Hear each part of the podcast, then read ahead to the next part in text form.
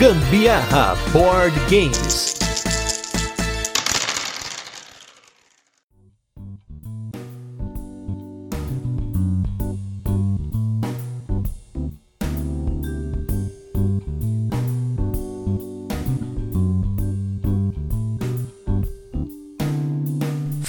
Beleza? Aqui é Gustavo Lopes, Gambiarra Board Games. Estamos começando mais um podcast especial para a feira Spiel Digital. E como a gente está fazendo praticamente um programa por quadro, né? Um episódio por quadro do Gambiarra Board Games, não poderíamos deixar de fazer pelo menos um podcast especial. E hoje, para falar aí sobre uma questão que inclusive eu tenho me questionado recentemente, que seria por que jogar jogos pesados eu trouxe aqui um dos caras que está trazendo os jogos mais pesados do mercado brasileiro. Eu estou aí com o Fábio Ribeiro da Mosaico Jogos. Tudo bem, Fábio? Olá, pessoal. Bom dia, boa tarde, boa noite. não sei qual é o horário que vocês estão ouvindo isso. Eu espero que ninguém no chuveiro ouvindo o podcast, que é o que eu faço. Mas se você estiver no chuveiro ouvindo esse podcast, deixa o sabão cair que eu estou imaginando coisas. Cuidado, ó, cuidado, gente. Olha só. É um prazer aqui, tá aqui no Gambiarra aqui com o Gustavo e vamos responder as dúvidas ou questões que apelam à nossa humanidade.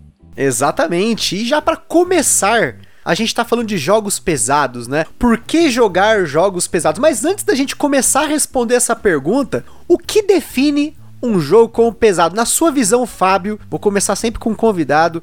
O que define para você um jogo de tabuleiro ser pesado? Ah, ele tem que ter pelo menos 3 quilos. E... jogo de tabuleiro pesado. O que, que o pessoal costuma pensar em jogo de tabuleiro pesado? É o que leva não necessariamente mais tempo, mas sim o que tem um maior nível de profundidade estratégica. Então, o que ele exige mais de você para que você domine o jogo. Uhum. Então, o que ele pede que você tenha que pensar muito, fazer escolhas que às vezes são muito difíceis dentro das possíveis escolhas que você tem e se programar. O jogo tabuleiro pesado ele exige uma estratégia a longo prazo e uma programação de tudo que você vai fazer para que tenha uh, um retorno lá na frente que é vencer o jogo. Então, para mim, isso é jogo pesado, então não necessariamente complexo, mas quanto mais estratégia ele exige, mais atenção, mais foco, e pensamento no futuro, dois, três ali movimentos à frente, é um jogo pesado. Não, sem dúvida, eu concordo plenamente, até porque tem muitos jogos pesados que a regra em si deles, base, nem sempre é complexa, vamos dizer assim, né? A gente tem alguns jogos, até a gente vai falar um pouquinho desse cara aí, que para mim é um cara que tem regras que fazem sentido para mim, depois que você absorve essas regras, é claro, porque geralmente é uma quantidade grande de regras, que são os jogos do Vital Lacerda, né? São jogos que tem uma complexidade de regras que não é tão grande depois que você entende os sistemas que estão no jogo, até porque muitos dos sistemas dos jogos dele acabam sendo circulares, então você acaba absorvendo isso muito mais fácil, né? Porém, claro, que num jogo desse você tem que estar 4, 5 passos anterior aí da sua estratégia para que lá na frente você não se dê mal, como acontece comigo geralmente nas primeiras partidas, né? Eu fico camelando ali para tentar entender o fluxo e fazer um negócio bacana. E até comentando sobre isso, a motivação para gravar esse cast foi justamente um dos jogos que será lançado aí pela Mosaico, inclusive uma tradução feita pela Mosaico, o jogo vai ser traduzido, né, está, né, em processo de finalização, se eu não me engano, o Fábio pode me corrigir, que é o jogo High Frontiers, a nova edição, né, que é denominada High Frontiers for All, né? Eu assisti partes, né? Para não falar que eu assisti o vídeo, porque senão seria mentira, de uma live do Heavy Cardboard que eles iriam jogar o, o, High Frontiers. E eu fiquei, tipo, super, né? Nossa, vou, quero ver, vamos ver como que é o jogo, né? Eu já conhecia a edição anterior, pelo menos visualmente, aquele tabuleiro do espaço bonito, aquela coisa toda. E aí eu falei, caramba, mas peraí, essa live já tá com 5 horas. E aí, beleza, eu falei, nossa, né? Vou ver depois. E quando eles terminaram a live, se eu não me engano, ela tem quase 13 horas de duração. Eu falei, meu Deus do céu. Como assim? O pessoal parou e jogou durante 11, 12, 13 horas sem parar. Realmente, eu fiquei abismado, assim, né? E a Mosaico que tá trazendo esses jogos, né, não apenas o High Frontiers for All, mas outros jogos num nível de complexidade, de, jogos pesados, né? Eu queria comentar sobre isso, né? Em primeiro lugar, O que atrai as pessoas a jogar um jogo como High Frontiers? Acho que é o Fábio aí, que é o cara que tá trabalhando nesse jogo, pode responder essa pergunta para mim. O que pode atrair as pessoas para esse nível de jogo é uma coisa épica, né? Um jogo gigante, vamos dizer assim, né? É, porque nós definimos aqui que o High Frontier não é um jogo, é uma obra, então ele exige um pouco dos jogadores. Mas assim, o live do, do cardboard, eles começaram com a explicação das regras. Ah, sim, sim, sim. E aí demorou pra caramba, porque eles explicaram tudo e eles jogaram. E é óbvio, você se propõe a jogar um heavy game e falar assim: ah, tá, daqui a três horas eu tô em casa, não vai rolar. né? Você tem que ir preparado para isso. E aí você pega um jogo como o High Frontier, que ele é, ele é modular, né? Porque eles têm módulos, e você acrescenta mais e mais, e os, no, no jogo que, que, estamos aí terminando a tradução, já estão sendo traduzidos o módulo 1 e 2, que ele vem, que são expansões. Cada módulo tem regras, uhum. né? Então você sai explicando o básico e vai pro avançado e coloca os módulos. E aí, isso, se você considerar que um jogo normal, você, sei lá, uma hora e meia para explicar um High Frontier, duas horas, dependendo da didática da pessoa, e você coloca 30 minutos cada módulo, você tem 3 horas de explicação. Uhum. Sendo que, como é um jogo complexo, é um heavy game, você para na metade para dúvidas, né? Problemas com a regra, para entender certos conceitos, porque o jogo te apresenta muito conceito. E aí a outra pergunta que você fez é por que jogar, né? Sim, é o que atrai as pessoas, né? O heavy gamer ele tem o lado bom e o lado ótimo. O lado bom é que ele vai exigir de você, você vai preparado para ser, sabe, exigir realmente a tua concentração e você sentar na mesa e se imergir ali no, no tema e, e procurar extrair o máximo. E ao mesmo tempo prazer, que é o lado ótimo. Porque um heavy game, ele normalmente ele entra na tua história né? Ele gera, uh, ele gera uma discussão posterior. Se você é muito aplicado, ele gera um feedback, né? O, o famoso playback mental de ações que você fez ele não se deixa levar por uma coisa rápida e passageira, efêmera, né? Ele mantém, um, um, ele mantém você ali totalmente concentrado e exige de você. E isso é legal do heavy game, né? O heavy game ele pede que a pessoa esteja preparada para encará-lo mas ao mesmo tempo, ele é, no final, ele mostra para a pessoa o prazer de ter terminado uma obra, né? Uma coisa épica, uma coisa que você vai terminar o, jogo e se sentir bem quando acabar. Não é toda hora e não é para todo mundo o heavy game, mas é um gosto adquirido. Então, a partir do momento que você começar a pegar isso e começar a jogar, não são todos heavy gamers que você vai gostar, mas você vai começar a gostar de alguns. E aí você não vai ter problema nenhum de gastar, é, sabe, um, um final de semana inteiro jogando montando aquilo e jogando, porque o prazer tá ali em desenvolver aquele tema e no caso do High Frontier, de um, um tema totalmente científico, né? Uhum. É, e, e, que te leva a um mais profundo conhecimento nosso, né? O conhecimento do nosso sistema solar, do nosso universo porque falando do High Frontier, ele é um jogo científico com dados científicos e tradução científica, com termos científicos. Então, você terminando de ler o manual e, e, jogando umas partidas de High Frontier, você vai conhecer mais sobre geologia, você vai conhecer mais sobre como funciona a física, como funciona a astronomia, porque todos esses dados estão embutidos lá. E é isso que o Heavy Gamer te proporciona. Falando do High Frontier eh, na questão aqui, ele te mostra um caminho e ele te apresenta dados técnicos científicos sobre o jogo. Então, o que te leva a terminar o jogo e ganhar um ponto de IQ. Na tua planilhinha lá, você ganha alguns pontinhos lá para melhorar a sua inteligência. Porque realmente é isso. É assim que funciona. Não, realmente, e eu concordo, mas é claro que assim, né? A gente tá falando bastante do High Frontiers, até é um jogo com uma duração longa, né? Mas a gente tem jogos pesados, né? Como é o caso do próprio Vital Lacerda que eu comentei, que eles não têm uma duração tão grande assim, né? Não chega a 13 horas, né? Somando a explicação, mais a jogatina, mais aquela consultia de regra no meio, né? Você pegar os jogos do Vital Lacerda, pelo menos aqui, as nossas primeiras partidas dos jogos que a gente já jogou levou em torno de duas horas e meia, três horas em dois jogadores, que é um tempo assim aceitável para uma primeira partida, que tem muita coisa para você absorver, né? Isso sem contar a explicação, né? No meu caso eu não contei a explicação, porque geralmente quando eu vou jogar um jogo desse, eu tento ver um vídeo ou ler o manual antes da partida e depois na hora que eu vou explicar, eu faço isso meio que de novo para ver se naquele momento eu já absorvi alguns conceitos, né? Isso tem dado até um pouco certo. É até uma dica aí para quem quer começar a jogar jogos mais pesados sempre leia o manual inteiro sem estar na mesa de jogo. Leia, tenta absorver alguma coisa ali, mesmo que seja só para você ler ali um dia, dois dias antes. E depois, se você tiver acesso até a um vídeo bacana, de um tutorial bacana, né? E aí, com isso, para mim fica mais fácil de absorver as regras e conseguir até deixar o jogo mais palatável, né? Porque é muito comum você pegar um jogo desse, se você não tá muito preparado, como o Fábio falou, sentar na mesa e você ficar totalmente perdido, né, Fábio? É, exatamente. A questão da didática do jogo, do, do Heavy Gamer, passa também pela questão de você começar a ensinar.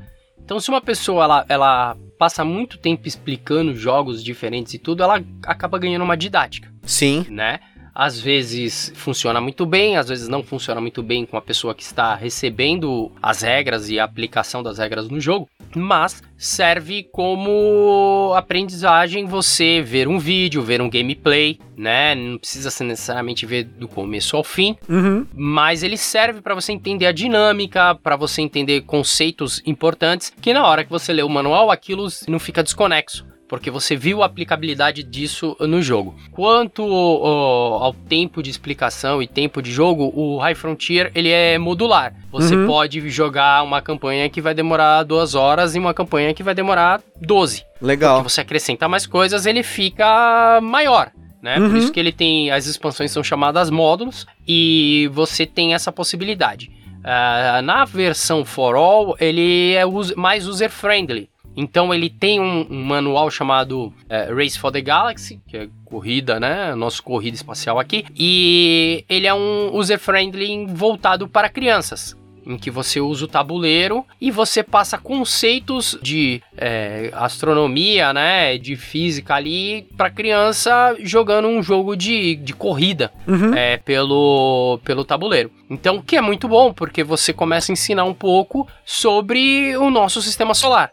Então você entra ali, ó, um, você tem no mesmo, no, no mesmo jogo a versão user-friendly, né? O manual está melhor escrito agora, mas você tem essa versão para crianças, que é o corrida, e aí você pode ir acrescentando mais coisas e mais mais regras. Então uhum. significa que vai demorar mais, porque você acrescenta mais dados técnicos, você acrescenta bernais, você acrescenta os freighters e você vai acrescentando essas coisas. Então ele vai se tornando muito e muito mais complexo. Ele começa no user-friendly ali para criança, que é um manual específico. Depois ele vai para o manual básico do jogo, em que você pode ter uma partida aí de duas horas, duas horas e meia. E aí você pode ir acrescentando tanta coisa que pode chegar tranquilamente a 8 horas, 9 horas, sem contar a explicação de regra, porque a explicação de regra depende muito da didática de quem está explicando e da pessoa que está jogando. O que é legal no, no Heavy Game, fica uma dica aí, é que todo mundo que se propõe a jogar, pelo menos veja um vídeo, veja um game gameplay,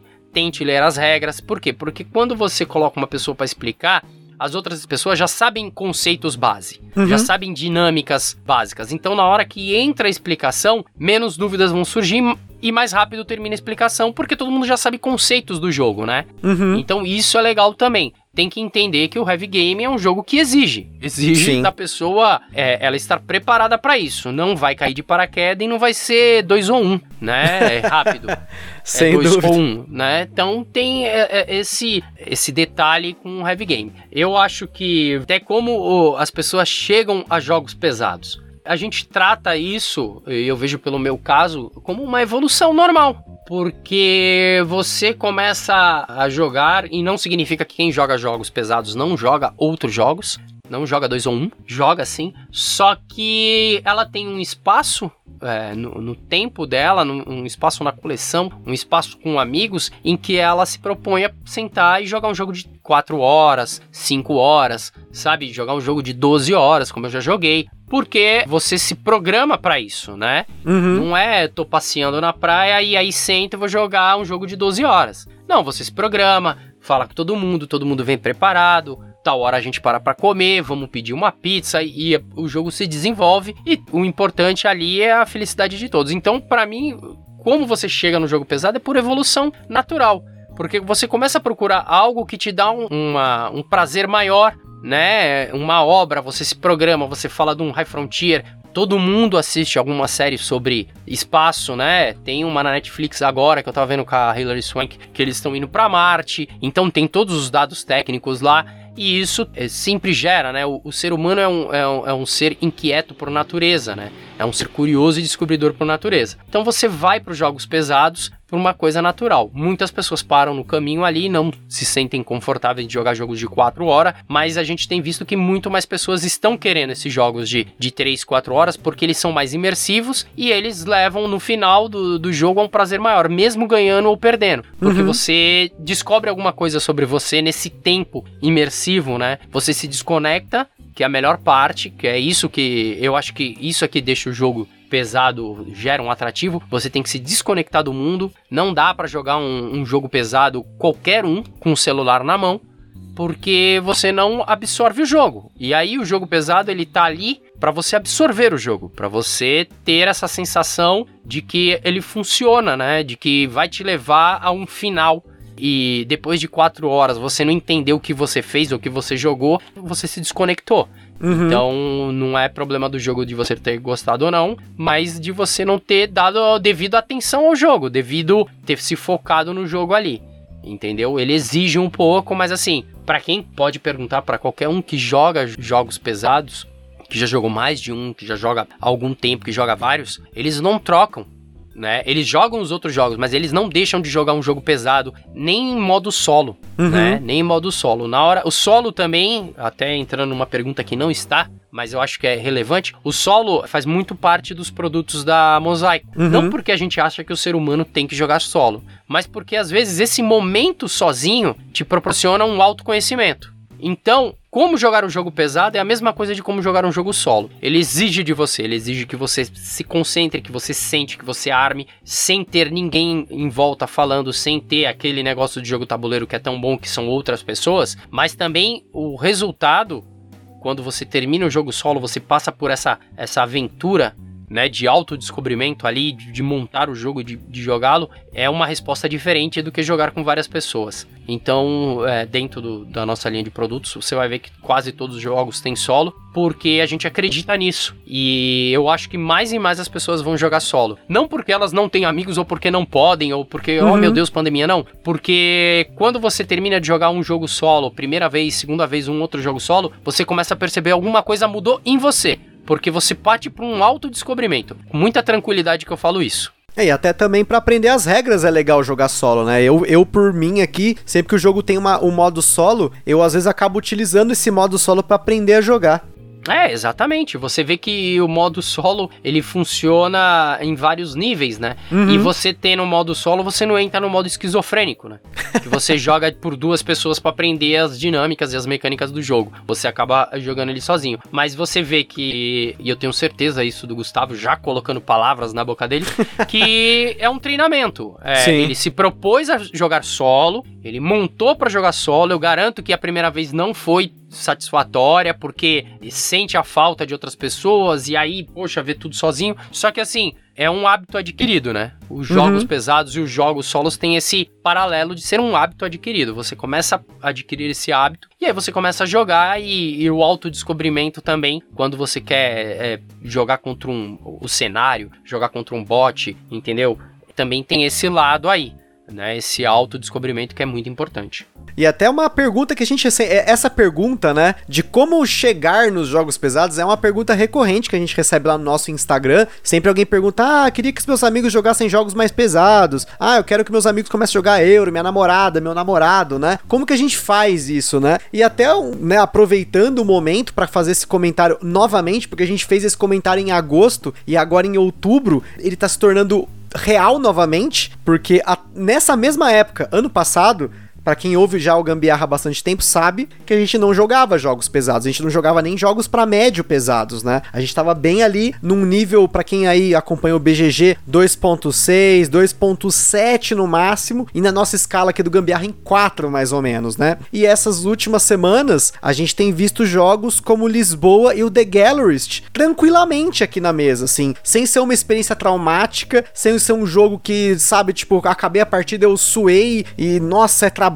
ou tô morrendo, porque essa é uma das reclamações que às vezes a gente ouve de jogos pesados. Ah, esse jogo parece trabalho. Nossa, eu, a minha cabeça quase explodiu, né? E depende muito da sua preparação, né? Acho que uma dica que a gente sempre dá aqui é que se você quer jogar algum jogo muito pesado, tente se basear mais ou menos pela classificação do BGG ou mesmo na nossa classificação aqui, que tem também um, um bastante fundo, né, na análise para a gente determinar a classificação de complexidade de um jogo. Não vai direto para um jogo que tá numa classificação muito alta, achando que você vai arrebentar ou que aconteceu aqui no Brasil muitas vezes das pessoas comprarem esses jogos muito pesados e depois venderem porque não vê mesa. Ah, mas o jogo é muito pesado, não vê mesa. Claro, porque você tem que se programar, como o Fábio ressaltou aí várias vezes, para você poder jogar um jogo desse, né? Então então, assim, começa de um jogo, ainda mais se você for pensando nos euros, né? Começa num euro de entrada, depois pega um euro aí um pouco mais complexo, vai subindo ali, chegando um 4 lá no BGG, aí você já tá começando a chegar nos jogos mais pesados. Entra num Vital Lacerda, porque os jogos do Vital Lacerda são jogos excelentes. Eu fui mordido pelo bichinho do Vital Lacerda, até a nossa ouvinte lá do Acre, lá, a Bruna Cruz, comentou: Ah, vocês estavam no Fister, agora estão no Vital Lacerda. Não, a gente tá nos dois, tá? A gente gosta do, do muito do Fister, meu designer favorito hoje, mas o bichinho do Vital mordeu. A gente jogou primeiro Lisboa, eu pirei, depois a gente jogou o The Gallerist, eu pirei de novo, eu tô com o Kanban na espera para jogar também, e a Mosaico tá vindo com tudo, né? Eu tô até com medo da minha carteira, porque tem vinhos, tem escape plane, On Mars. Aí, putz, gente, eu tô vendo o Vital Lacerda desenvolver o Weather Machine também, que parece ser mais louco aí. Nossa, e é de, o grande detalhe aqui é que assim como o High Frontiers, todos os jogos que eu tenho aqui do Vital Lacerda eles não são apenas extremamente temáticos, mas você aprende alguma coisa jogando. Eu aprendi sobre os desastres de Lisboa jogando Lisboa. Eu aprendi um pouco ali sobre arte. Tem a, até os artistas, no caso do Gallerist, né? Os artistas daquelas artes que são a, apresentadas ali do jogo, né? No caso do On Mars, você tem um embasamento científico muito grande. Eu me lembro que quando o On Mars estava sendo desenvolvido pelo Vital, eu participo do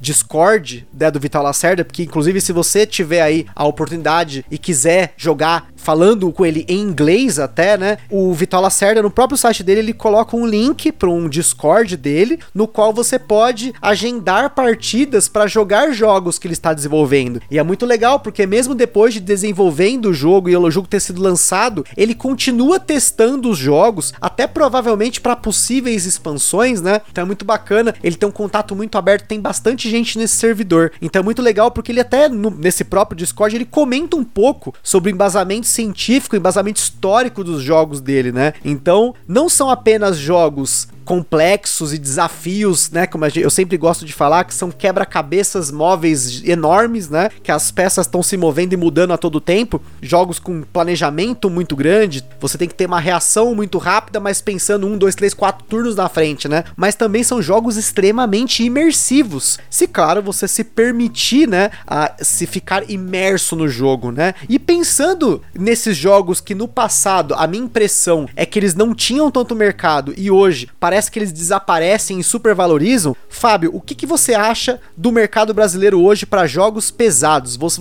assim, eu acho que a sua resposta vai ser meio óbvia pelo catálogo da Mosaico, né? Mas você acha que hoje a gente está cada vez mais conquistando espaço no mercado para jogos nesse calibre?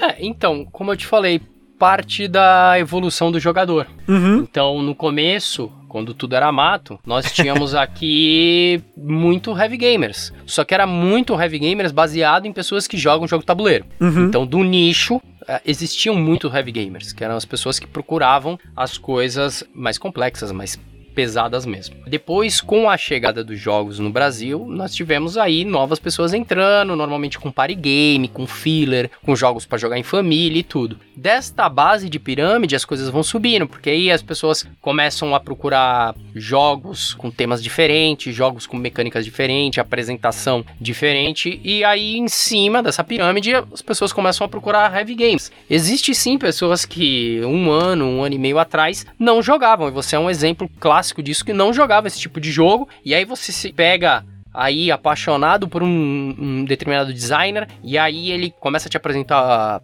jogos médio para pesado e esse caminho segue um fluxo, né? Então você conhece um outro designer, aí você chega no Vital e aí você conecta com tudo que ele apresenta e quando você se vê você tá falando, não, eu tô jogando jogos pesados. E aí te cria uma categoria, né? Abre uhum. uma abre uma nova categoria na sua mente ali é de jogos pesados. Peraí, eu já gosto desse cara aqui, é um jogo pesado, o que mais tem? E aí você começa a olhar o que mais tem e você expande o leque, faz parte. A Mosaico trabalha com isso sabendo que as pessoas tinham dificuldades de acesso a esse tipo de jogo, porque ele não é barato, ele não é leve, ele é complicado de trazer, né? A gente está falando de jogo pesado, voltando ao começo lá de 3,5 kg, 4 kg. Sim, sim. Mas é isso. São jogos que tem muito componente, porque eles têm uma gama estratégica, uma variedade muito grande. Então você pega os jogos da, do, do Vital, da EGG, além de pesados, são jogos deluxe, né? Uhum. Com componentes diferenciados, com caixa diferenciado, tamanho diferenciado, porque eles entenderam que o mercado para jogos pesados exige isso exige que você é, se programe, exige que você tenha ali, passe é, essa quantidade de horas ali, e aí eles colocaram nisso. Entendeu? Você pega um High Frontier, é um jogo pesado também, tem muita carta, tem mais de 400 cartas no jogo. Caraca. Porque são módulos diferentes ali. Tem quatro manuais, a nossa versão quatro manuais né, manual que eu tô falando, não é folha frente e verso, é 12 páginas, depois é, acho que são 56 páginas, e um outro de, acho que é 38 páginas. Então você vê, ele exige é, de você esse negócio. E as pessoas começam a passar automaticamente, por incrível que pareça, elas começam a, a, a procurar esse tipo de coisa. Então é para isso, né? E você acaba criando um espaço. Então você vê, há um ano e meio atrás, você não ia nunca procurar um jogo do Vital. E agora você tá empolgadíssimo que vai estar tá chegando o Mars, Escape Plan, já tá falando do próximo. No, nem o Kanban nem chegou ainda aqui, mas você já tá vendo o próximo que vai sair no Kickstarter pro final do ano que vence muito, né? Uhum. Porque o Vital demora bastante no desenvolvimento dos jogos dele. Sim. Então tem isso, né? Então é, é, é muito gratificante da nossa parte ver essa evolução nos nossos consumidores. Então a gente tem, óbvio que dentro da linha da, da Mosaico, pessoas podem ficar tranquilas, porque vai ter filler, vai ter jogos party games, tudo, porque nós não somos uma empresa de jogos pesados. É que realmente os jogos pesados acabaram casando com aquilo que é um mote aqui que as pessoas uh, da empresa gostam, e também com um período, né? Acabou casando que veio o Mars e aí muita produção atrasou, começou, a empresa é, praticamente tem um ano aí por causa do High Frontier, que foi o primeiro Kickstarter, né? É, mas nesse inteirinho aí a gente tá entregando euros, se você pegar o último euro a, da Garfield Games, você pegar arquitetos, paladinos e, e visconde, eles vão subindo no peso, uhum. né? O arquitetos é um excelente euro médio médio, muito bom para explicar para pessoas que jogaram pouco, jogaram party game, pegaram um outro euro e entra ali no arquitetos porque tem os conceitos muito fáceis de lidar, mas ele tem uma profundidade estratégica muito legal, um meio termo. Depois você entra com Paladinos, que ele já tem mais complexidade estratégica, ele é um pouco mais pesado, só que não tão difícil de explicar a regra. E agora uhum. entra o Viscondes, que vai explodir algumas cabeças, porque ele já é mais complicado que o. Complicado não, mas ele é mais complexo que o Paladinos, não de regras, mas de estratégia. Porque você uhum. tem movimentação, deck building, área controle, set collection, tudo envolvido junto com o tema porque você tá andando ali pegando o, os habitantes, né, os cidadãos, e montando o teu deck building ali, que funciona como uma esteira, né, que eles vão entrando e depois vão saindo e disparando habilidades, ao mesmo tempo que você tem que andar com o teu Visconde no mapa para ir em determinadas áreas executar determinadas ações que essas pessoas que você tá pegando te ajudam a fazer. Uhum. E tudo isso você tem, por incrível que pareça, uma ação. Uma coisa que você faz, descer a carta. Você desce a carta e tudo dispara a partir daí. né? Então você tem corrupção, você tem virtude, quando eles se encontram, dá um efeito. E tudo isso daí de simplesmente a única realmente ação que você faz de jogo é descer a carta. O resto são opções dentro do que descer a carta vai te limitar. Então você tem uma escolha, você tem um, um, conjunto de cartas na mão e você tem uma escolha que é qual que você vai descer e a partir do qual que você vai descer desencadeia um monte de coisa que você pode uhum. fazer. Então isso é profundidade estratégica, sem pesar nas regras. Né? Sim. Então nós temos aí um belo exemplo e esse entra no, no médio ali das pessoas que começaram e que gostam, agradam heavy gamer porque tem essa possibilidade de agradar um heavy gamer, porque tem possibilidade estratégica, e é um jogo de uma hora e meia, duas horas, muito bonito também, tem esse fator que é legal, tem um castelo 3D no meio do negócio ali, um castelo, é, como se fosse um castelo, né, são andares, que é o, a, o controle de área dos meeples, que você vai jogando ali, o pessoal, para pegar aquelas coisas e fazer ponto no final, então é muito bem desenhado. E aí depois a gente entra no outro jogo que é, você tinha me falado que falou bastante, que é o Tekken, como ele é pesado também, né? Só que as ações é escolher o dado. Sim. Você escolhe o dado, o dado entra ali e tudo desencadeia de escolher o dado. Então você vê, fala, é, eu escolho o dado aqui, eu vou escolher esse que ele tá corrompido e ele vai para minha balança de corrompido. Lá na frente o mate vai pesar minha balança aqui que eu coloquei é, impuro, aqui que eu coloquei em corrompido, vou perder ponto. Então quais ações eu vou escolher baseado numa única escolha, qual é o dado que eu vou pegar. Tudo desencadeia dali. Aí você vê essa onda, né? do que é um, um, jogo médio pesado, não extremamente pesado, mas médio pesado, baseado numa escolha. E depois que você aprende o jogo, você quer jogar ele de novo, porque o jogo pesado ele te proporciona diferentes estratégias para ganhar o jogo. E isso é um dos pontos fundamentais de jogo pesado. Diferentes estratégias que te podem levar à vitória. Então, quanto mais estratégias você tiver no leque, mais pesado ele é, porque mais ele exige de você em parte de estratégia. Entendeu? Então entra nisso também, um jogo pesado também tem esse, esses fatores. É óbvio que quanto mais complexo, mais pesado ele é, porque ele é mais complexo, então te exige conhecer mais sobre o jogo. Mas a gente acabei de citar aí quatro exemplos de jogos que são é, médios e vão aumentando o peso baseado em poucas escolhas, né? em pequenas escolhas que desencadeiam várias coisas, que é o Vital Lacerda. Uhum. Você tem uma coisa para fazer. É, Sim. coloca o Meeple aqui na galeria. e aí você tem uma ação executiva lá no Mars. Você joga essa carta aqui no Lisboa e as coisas andam. E aí o problema é, essa carta que eu vou jogar no Lisboa aqui vai me fazer isso, isso, isso, isso, lá na frente, isso, isso. E essa complexidade de futuras ações e tudo que vem é que determina o peso do jogo, né? Então você pensar à frente aí.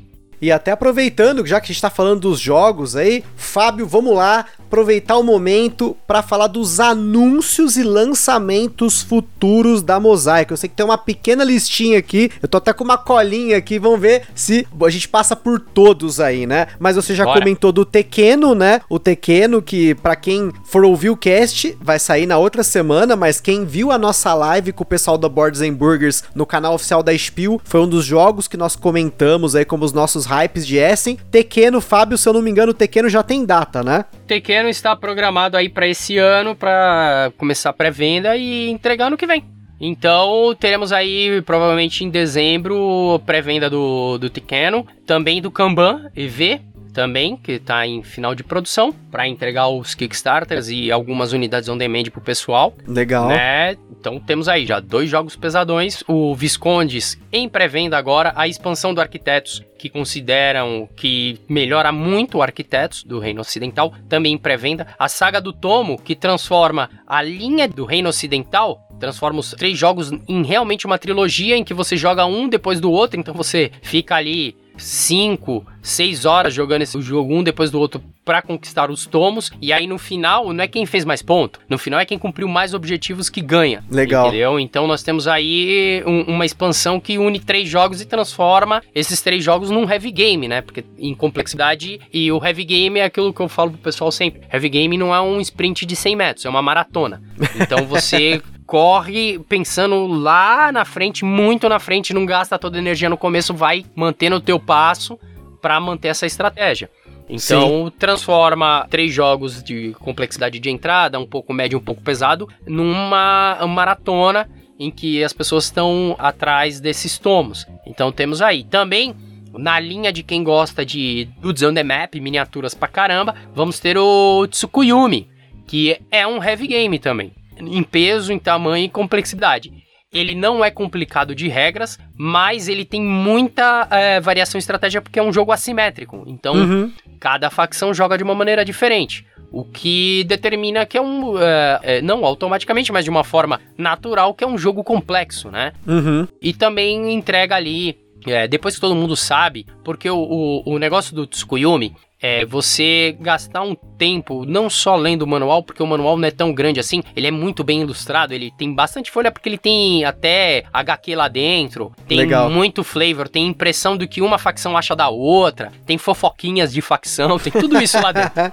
e o Tsukuyumi, de regras, ele não tem tantas regras, ele é um conceito bem simples de draft. Então você pega uma carta, escolhe uma carta, passa a carta pro lado. Essa carta vai determinar todas as ações, e aí você tem cinco fases na carta: branca, azul, verde e vermelha, se eu não estou enganado. Depois tem a preta, mas é outra expansão. Você tem essas quatro fases aí, e a escolha tá em pegar a carta e ter melhor sinergia de acordo com a dinâmica da tua facção, que é assimétrica, né? Uhum. Então você tem unidades diferentes, com pontos diferentes, com habilidades diferentes para cada facção e tendo no jogo base quatro facções e cada facção que acrescenta permite você jogar um jogo de 2 a 6 pessoas. E com facções diferentes, e cada facção tem objetivos diferentes e trabalha de forma diferente. Então você tem aí um heavy gamer é, de combate, né? De. Não necessariamente combate, porque é um jogo que tem combate, mas ele não preza o combate. Combate não é um ponto do, do jogo. Você pode ser combativo no jogo, você pode andar, usar o jogo inteiro para ficar destruindo outras unidades, mas necessariamente de conquista, né? Você uhum. tem que marcar ponto e conquistar e colocar o teu, uh, teus marcadores no tabuleiro e também enfrentar as outras unidades que entram em jogo dos outros jogadores. Então nós temos aí o Tsukuyomi. Já pulando ele, você perguntou tudo que tem, eu tô falando, se eu esquecer alguma coisa, você me avisa. Pode deixar. Já pulando ele, nós vamos entrar aí no Enseada dos Mercadores. E aí, o que, que é o Enseada dos Mercadores? O Enseada dos Mercadores é um euro assimétrico em que os jogadores, cada um tem uma mecânica diferente para atender os aventureiros que chegam na Enseada.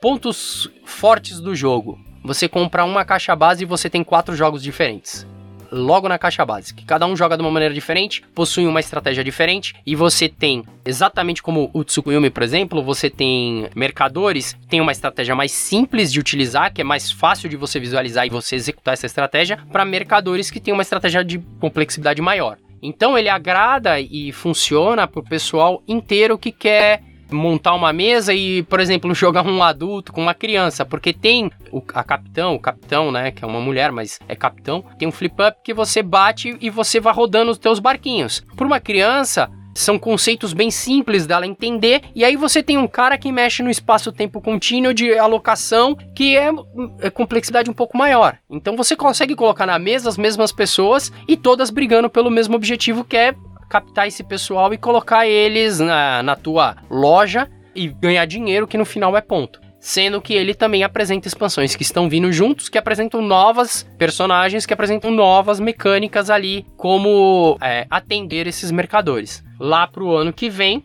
esse também esperado ano que vem, tá? Mas lá pro ano que vem, para fevereiro, março, estamos vendo isso, vem o Invasores de, de Sítia, que é uma releitura do Invasores do Mar do Norte, que é um jogo premiadíssimo, muito bem conhecido aqui no Brasil, que o pessoal gosta bastante, em que ele pegou o conceito do Invasores do Mar do Norte e modificou algumas coisas e acrescentou novas dinâmicas. Uhum. Então você tem aquele conceito em que você começa naquele alocação de trabalhadores, montando a tua horda, né? Porque nós estamos falando de, de povo nômade, você tá montando a sua horda ali. Só que ele acrescenta animais, que é o cavalo e a águia, que dão habilidades diferentes para aqueles personagens. Então, eu posso ter o mesmo personagem que você, só que dependendo do que eu anexo a ele, ele vai me dar uma estratégia diferente, né? Ele vai me dar bônus diferentes mas dentro do mesmo conceito de invadir e invadindo territórios, né? Então você vai lá invadindo Ciméria, Grécia, Pérsia, até chegar ao final do jogo e ele tem aquele build-up que é muito legal do Invasores, que é quando você começa e a coisa vai acelerando e quando você vê acabou, que eu acho que é uma coisa sensacional uh, no jogo. E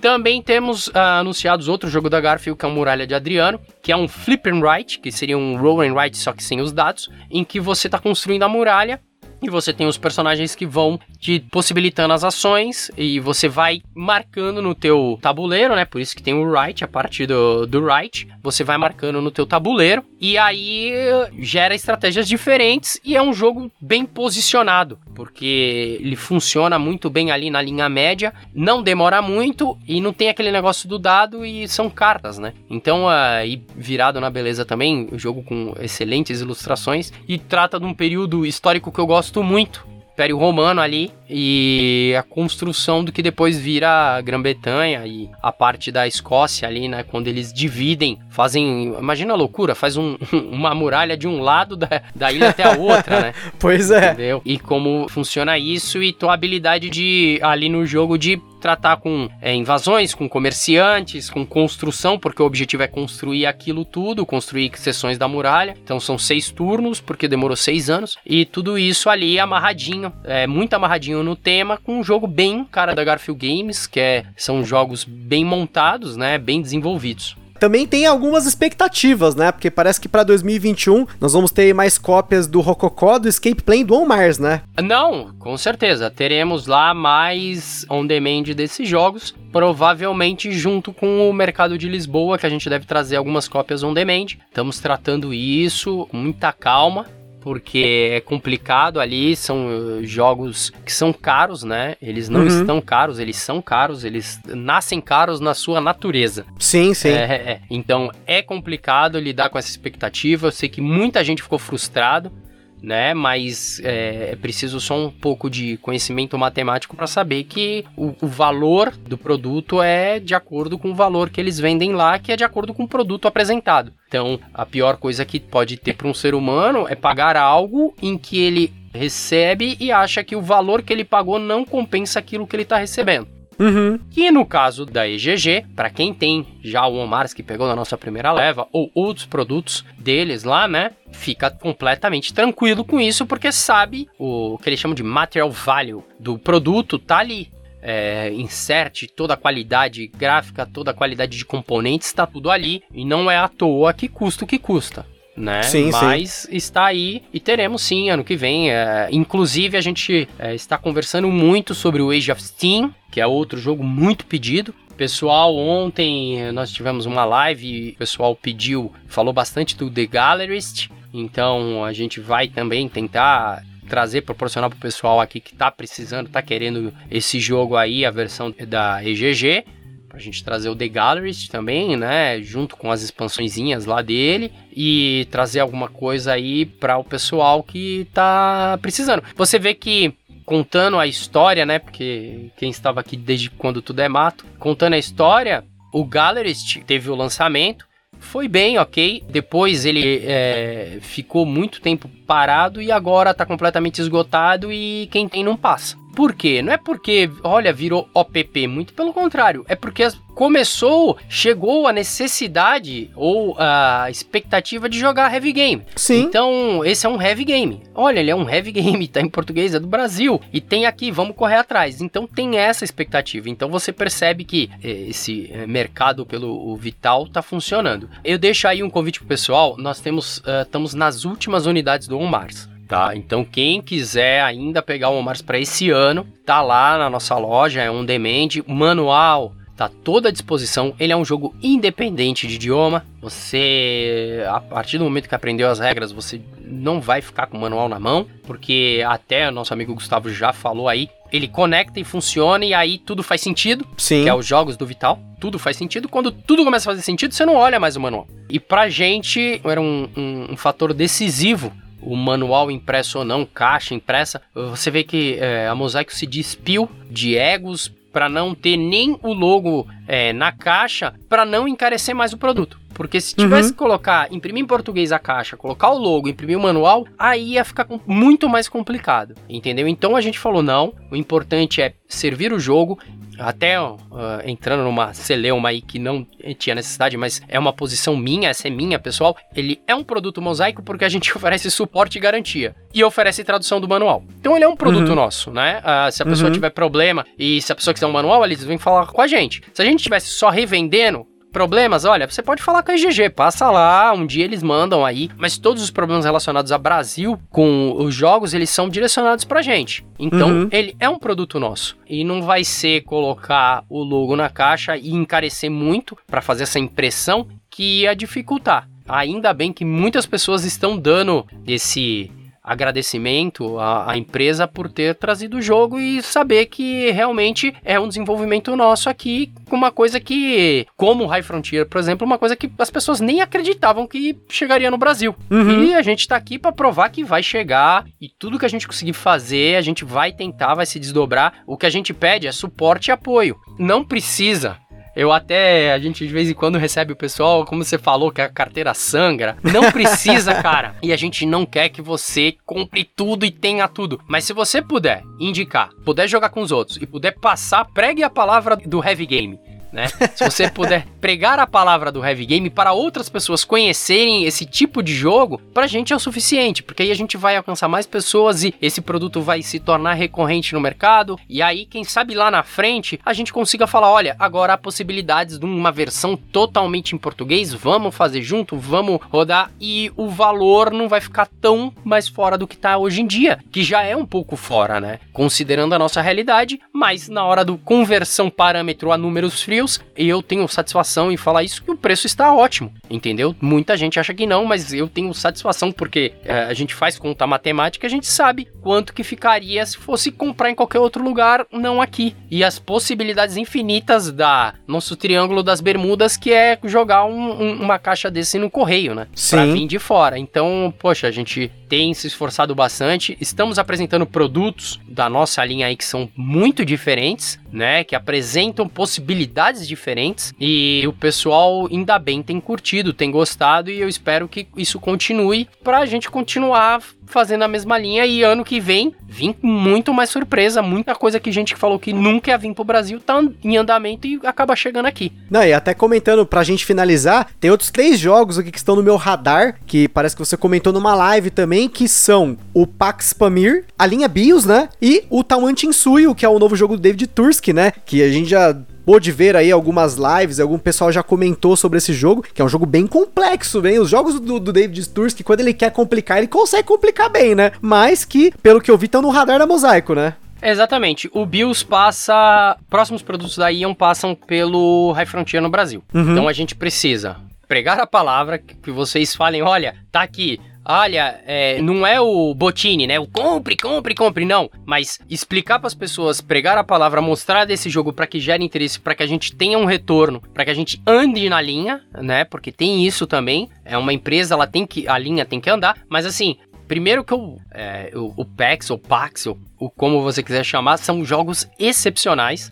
fora da linha. Phil Eklund, ele foge do padrão quando ele faz jogo, então isso é uma coisa muito louca, ele Uhum. foge do padrão. Então são jogos complexos, você tem uma caixinha, uma caixinha realmente, é pequena, lotadinha de cartas e tudo, e você fala, ok, é, deve ser um jogo médio. Não é, é muita complexidade, muita coisa a ser feita, muito conhecimento científico. Você termina de ler o manual que vem dentro da caixinha, que é um manual grossinho. Você eh, termina com dor de cabeça porque ele apresenta, ele não apresenta só o jogo, ele apresenta o jogo e apresenta a teoria de, na qual ele construiu o jogo com informações técnicas e com dados eh, factuais, né? Então você termina conhecendo um pouco de como aconteceu determinado período, evolução e tudo. No BIOS é bem isso também. Só que são belíssimos jogos, né? O BIOS é belíssimo, é qualquer um deles, mas o BIOS ele te ensina sobre evolução, mesmo você não querendo aprender, E ele é um jogo é, que tem muitas escolhas, muitas estratégias, e ele exige de você exatamente o que um heavy gamer tem que exigir: